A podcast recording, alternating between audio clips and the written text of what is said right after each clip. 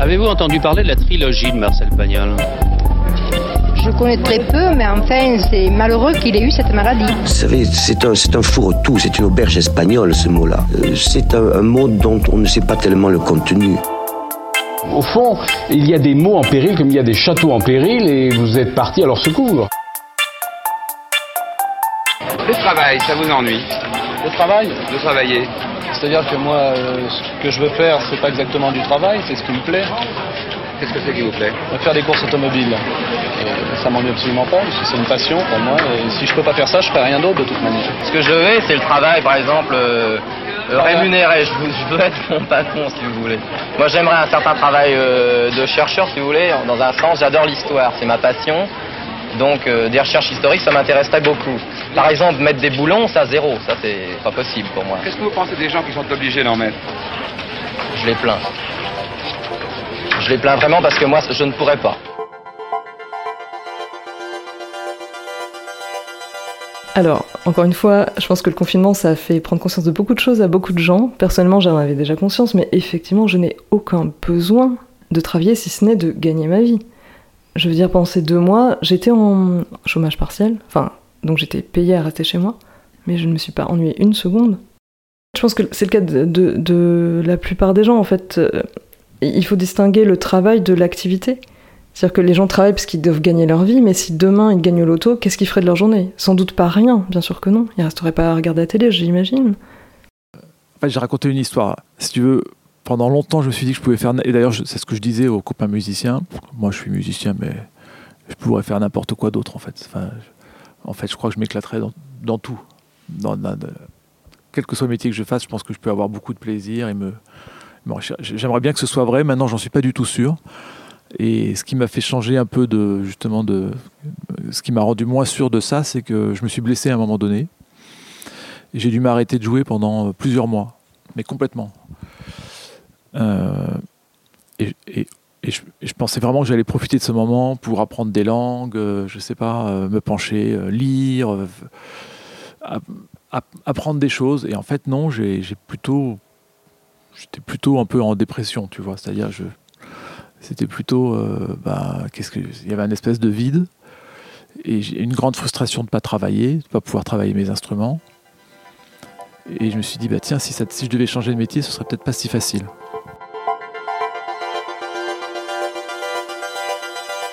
On entend ça à longueur de journée. Toute la journée, tu brailles, tu brailles, et tu chantes devant la glace, tu fais des grimaces.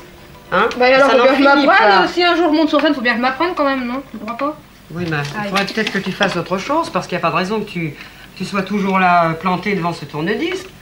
Hein? Alors Depuis un mois tu travailles pas, depuis un mois tu ne fais rien. Hein? Et tu crois que ça peut continuer comme ça? Mais moi, je veux chanter. Je te l'ai déjà dit, je te le répète. Je veux chanter, j'y arriverai, c'est tout. Enfant, oui. Enfant, je n'avais. hum, J'ai jamais eu de. Je me suis jamais dit, je vais faire tel métier précisément.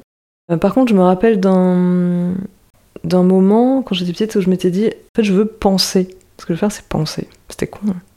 Mais euh, en fait, c'est c'est pas. Je m'y retrouve un peu, quoi. Mais effectivement, je me projetais pas dans un métier euh, En fait, mon père, c'est quelqu'un d'assez pudique et assez secret. Et c'est peut-être même l'une des clés qui, qui a fait que finalement, euh, on est allé vers. euh, Parce qu'avec mon frère, on travaille tous les deux la même percussion que, que lui joue. Hein, Lui, c'est un maître vraiment des percussions euh, persanes qui s'appelle le zarb. Et c'est vrai que depuis qu'on est enfant, on, on l'a toujours entendu travailler à la maison, faire ses gammes.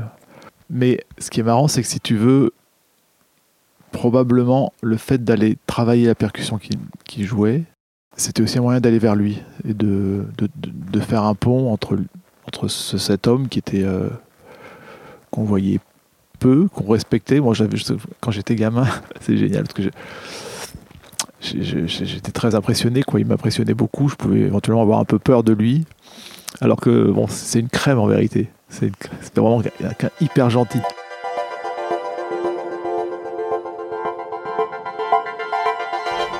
Moi, je suis pas d'accord avec le mot, non. Parce que. Enfin, il faudrait, Bah, il faudrait bah, savoir exactement ce que veut dire la vocation. Oui, non, mais attention. la vocation, euh, enfin, je sais pas si. Il faudrait prendre un dictionnaire pour voir exactement le sens du mot vocation.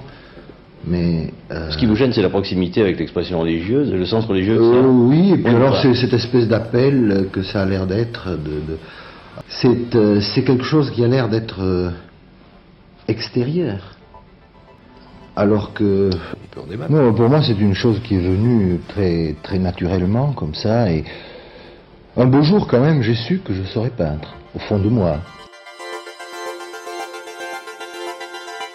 Il y a une espèce de virage vers 16-17 ans d'ailleurs où, où j'ai commencé à écouter, à l'époque c'était des cassettes, tu sais, euh, des cassettes audio quoi, où on, on- et j'écoutais les concerts qu'il avait fait, toujours avec des, grands maîtres iraniens de, mu- de musique savante euh, classique. C'était des concerts où que j'avais pu aller voir quand j'avais 7, 8, 9, 10 ans. Et au bout d'un quart d'heure, j'étais sorti parce que je trouvais ça vraiment pas intéressant quoi. C'est marrant. Ouais, ouais. Et bon, euh, et voilà. Et donc, euh, après, je réécoute ça beaucoup plus tard, adolescent. Et là, enfin, même à la fin de l'adolescence. Et là, c'est comme un, vraiment une révélation, quoi. Je suis bouleversé par cette musique. L'été, j'allais souvent déjeuner au, parc Monceau, qui est juste à côté du musée Jacques Marandré, et euh, souvent je voyais les jardiniers euh, donc euh, travailler dans. Et je me disais, oh là, la chance qu'ils ont. Et je me disais, mais moi, je vais devoir me renfermer dans mon bureau. Là, il fait un temps magnifique, il est 14h. Et là, je me suis dit, non, c'est pas possible. Ils avaient l'air heureux. Enfin, ça a aussi joué, je pense. Mais si elle veut avoir de la joie dans son travail, il faut qu'elle soit armée pour le faire. Or, euh, il faut une formation, une petite formation. Il faudrait qu'Evelyne veuille bien euh, suivre quelques cours tout de même. Il existe une très bonne école qui répondrait, je crois, à ce qu'elle désire, mais il faut qu'elle veuille bien suivre quelques cours.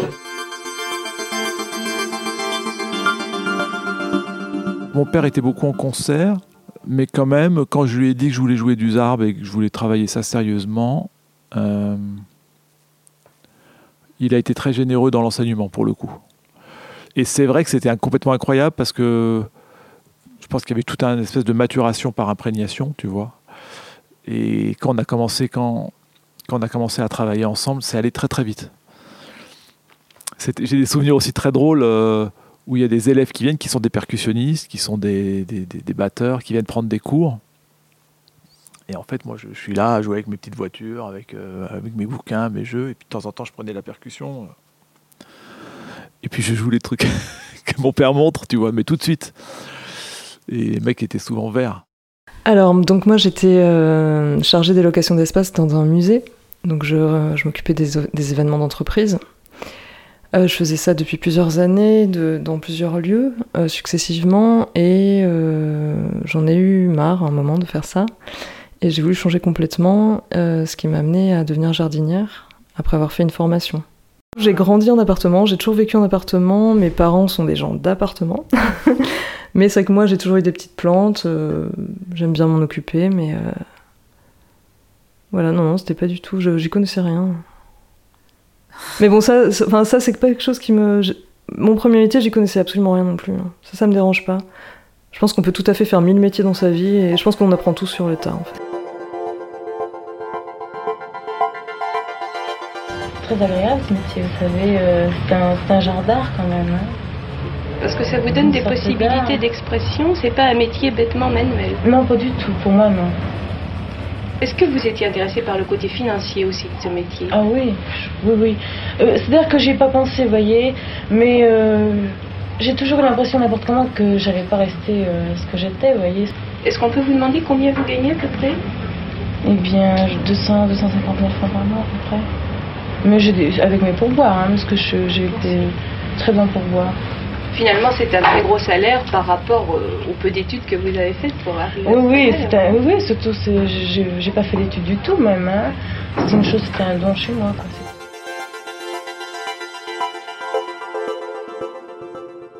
Il y a quand même, on a toujours droit quand même toujours à des choses du, du style euh, qu'est-ce que vous faites dans la vie? Bon, Je suis musicien, mais je te jure, ça existe encore, hein, même aujourd'hui. hein. Et je l'ai beaucoup entendu. D'accord, c'est super, mais sinon, de sérieux, qu'est-ce que tu fais? C'est-à-dire, qu'est-ce que tu Mais en vrai, tu fais Ouais, en vrai, tu fais De nos jours, euh, c'est plutôt. En fait, tu t'es pas reconverti euh, dans un métier manuel avant 50 ans, t'as raté ta vie, quoi. En gros, c'est ça. Non, mais vraiment. Enfin, le nombre de quoi. gens, et même la, Là, maintenant, il y a des jeunes, ils, ils passent même pas par la case vrai boulot. À la fin de leurs études, ils, ils se disent tout de suite non, non, mais je vais faire un truc qui me plaît vraiment. Euh, Il y a tellement de gens qui, qui aspirent ou qui, qui se reconvertissent dans des métiers qu'avant qui étaient dévalorisés que on, voit autrement les, métiers bien payés et euh, en fait où les gens euh, s'ennuient euh, fermes. En fait, c'est une question de génération. Enfin, les, grands-parents, les parents euh, ont plutôt eu un phénomène d'ascension sociale, donc de, de métiers manuels, ouvriers, euh, peu valorisés. Euh, pour eux, l'ascension, c'était de faire des études, de faire un métier intellectuel dans un bureau où on se fatigue pas. Euh, mais maintenant, les gens qui ont fait ce chemin se rendent compte que, en fait, effectivement, ils exercent un bullshit job et qu'ils ont beau être tranquillement assis, ils, ils en peuvent plus en fait. Et ils ne trouvent pas de sens dans leur travail, ils en trouvent davantage dans un métier manuel qui, qui était dévalorisé auparavant.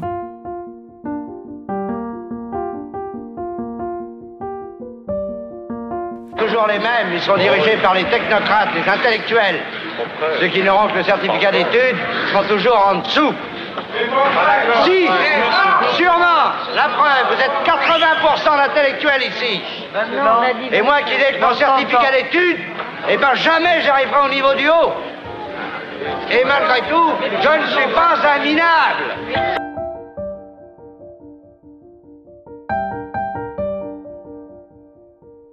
Déjà, mes précédents boulots ne me nourrissaient absolument pas intellectuellement. En fait, j'ai... ils m'ont nourri intellectuellement parce que on apprend de tout. C'est-à-dire que, et même, d'une- enfin, j'ai appris beaucoup sur l'entreprise en tant que qu'élément, quoi. Enfin, euh, le fonctionnement de l'entreprise, euh, les tensions, le, la hiérarchie. Enfin, j'ai appris beaucoup de choses. Euh, mais intellectuellement, non. Enfin, je pense qu'à part quelqu'un qui serait chercheur, il y a très peu de métiers où vraiment on a, que je- moi je qualifierais d'intellectuel. En fait, ce que je trouve intéressant, justement, dans le fait d'exercer un métier manuel, c'est que on a l'esprit libre. Quand on fait un travail manuel, on peut penser. Alors que quand, euh, quand on résout- avant, je résolvais, des problèmes, j'appelais des gens, j'écrivais des mails, je faisais de la paperasse, l'esprit est pris toute la journée. On peut pas penser à quoi que ce soit d'autre. Alors que là, j'ai toute la journée, en fait. On a, on a de grandes conversations euh, philosophiques avec ses collègues. Enfin, moi, je trouve qu'un des grands plaisirs du travail, c'est de parler avec ses collègues. C'est toujours un des points finalement qui me paraît le plus important dans le travail, c'est la qualité des collègues et les, relations et les conversations qu'on peut avoir avec. Dans ce cadre, hein, je trouve que souvent le cadre contraint du travail, justement, euh, favorise euh, des conversations parce que c'est quelque part du temps volé au travail. Et d'où l'intérêt de ces conversations. Donc euh, sinon, on peut penser à, à plein de choses. Et justement, enfin, moi, je trouve que le l'activité manuelle, le corps en mouvement, ça favorise grandement le, le parcours de l'esprit. Moi, j'ai envie de te dire que c'est, être musicien, c'est la quête d'une vie un peu. C'est, vraiment, euh, et c'est, plus que la quête d'une vie, c'est, c'est apprendre la vie. Une manière d'apprendre la vie.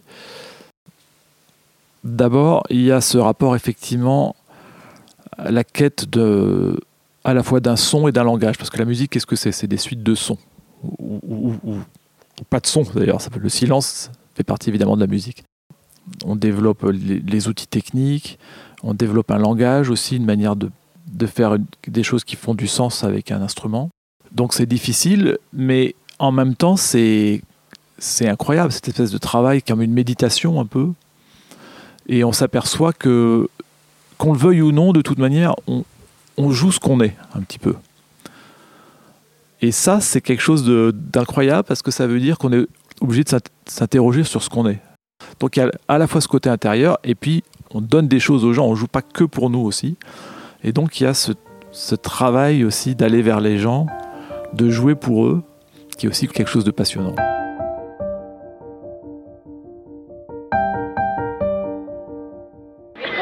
Oui, moi je suis garçon de café, je suis même maître d'hôtel. Eh ben, on n'avait plus le goût, quand vous avez fait 12 heures de travail, d'aller prendre des cours à la Sorbonne. Non, c'est pas vrai. Je pense que le problème du travail, enfin, j'avais vu une petite carte postale humoristique qui disait, je sais plus, euh, j'adore mon travail, mais le problème c'est qu'il me bouffe ma journée. En fait, c'est ça. Moi, moi, j'aime mon travail, franchement. Euh, ça m'a manqué pendant le confinement d'être euh, justement enfermée dans mon appartement. J'aime être dehors, dans la nature, c'est apaisant, enfin, c'est vraiment très agréable. Mais, mais le problème, c'est que j'y passe ma journée. Et moi, j'aurais besoin d'une deuxième journée pour faire tout ce que j'ai à faire. Enfin, je sais pas, euh, m'informer, lire, écouter de la musique, euh, faire de la musique. Enfin, on a beaucoup de choses à faire. C'est un mythe. C'est un mythe, attendre que le, travail te comble. Mais ça, c'est de l'intox. C'est pour te faire croire que, mais bien sûr, tu seras tout à fait comblé d'être au travail toute la journée. C'est faux. C'est pour maintenir les gens au travail toute la journée. Après, il faut bien savoir que là, on parle de, de la conception du travail qui est dans notre société actuelle et qui, à mon sens, euh, devrait complètement changer.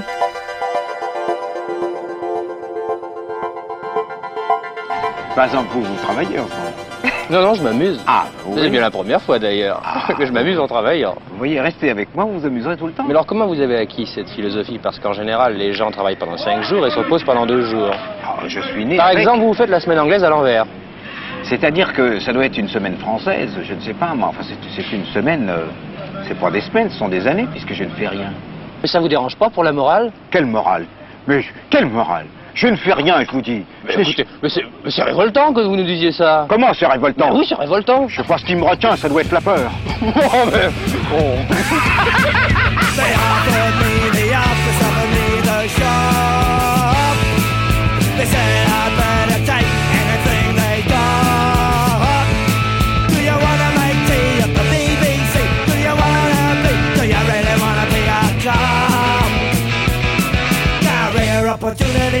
Never knocked. Every job they offer used to keep you up the dock. Career opportunity, the one that never knocked. I hate the army and I hate the RAF. I don't wanna go fighting in the tropical heat. I hate the seven savage moon. I won't open that bomb for you. Career opportunity, the one I never knock. Every job they offer used to keep you off the dock. Career opportunity, the one that never knock. Oi, oi, oi, oi, oi.